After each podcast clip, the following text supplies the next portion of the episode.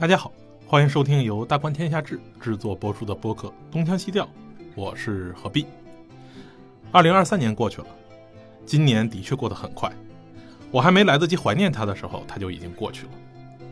如果说魔幻现实主义在南美是一种文学题材，那在这里可能它就是我们的生活。也许我们很多人都会感觉到现实越来越压抑，有的人会选择出逃，有的人选择躺平，还有的人选择放浪。但是消极的辗转腾挪却无法改变现状。我们东腔西调在二零二三年做了很多议题，在反馈中我们会发现，其实我们周遭的很多人往往混淆了一些很关键性的判断，他们把传统与现代的时代差异当做了东西方文明之间的本质性差别。其实。每一个具有自己悠久历史的文明，在当代都会面临着一种既特殊又普遍的现代性文明的冲击。我想，没有人会否认自己生活在现代世界里。当然，认为自己不是智人物种的人除外，他们可能处于灵长类物种进化树上的另一个枝杈。那么，我们面对周遭的压抑，一个现代人除了消极的躲避，还能有什么选择呢？可能回答这个问题。我们还是要回溯到现代世界的精神起源，那就是启蒙。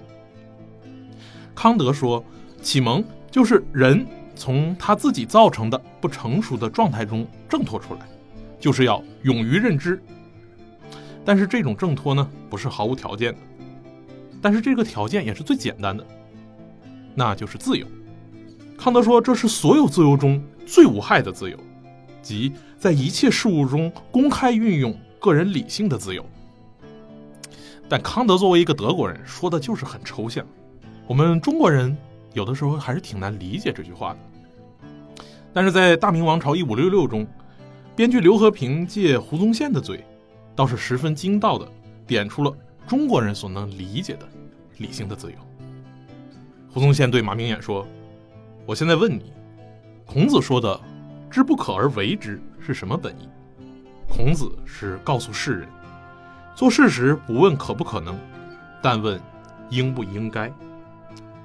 好一个知其不可而为之！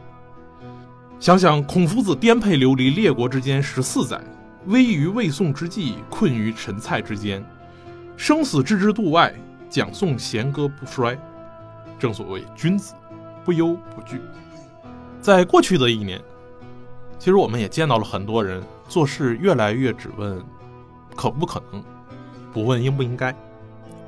现实中的辗转腾挪，甚至挫折碰壁，都让我们意识到自己的能力是有边界的。甚至我们被现实规训的习以为常之后，有很多人会主动带上一个枷锁。他们想，我已经根据现实条件做出了最优的选择，在我能力不及的地方，已经有更优秀、更专业的人。做出了决策，指明了方向，自己只需要老老实实的执行就行了。但正如康德所言，这样的世界里面充斥着不必思考的命令。军官说：“不要争辩，操练吧。”税务官说：“不要争辩，交钱吧。”牧师说：“不要争辩，信仰吧。”甚至这些带上枷锁的人呢，还要争当执行命令的模范，随时准备举报身边没有积极、阳光、正确执行的。公敌们，但是一味的退让自己的生活世界，我们最终都会发现退无可退。所以做事但问应不应该，不问可不可能，知其不可而为之，因为那是经过自己认真思考做出的价值判断。我应该去做。的确，现实的条件和自身的能力会限制自己的自由思考和意志的达成。那么我们是不是就认为这种不切实际的理性判断就是一种迂腐的笑话呢？可能这个时候，我们就需要一种格外的个人品性，那就是勇敢。要勇敢的面对因为自由而带来的未知、迷茫乃至混乱。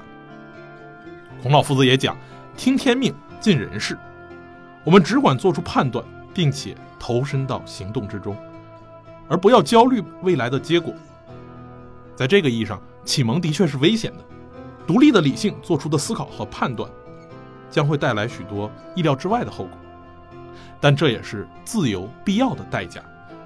面对代价，需要我们每个人自己具有一颗强韧的心，以便能够承受自己全部希望的破灭。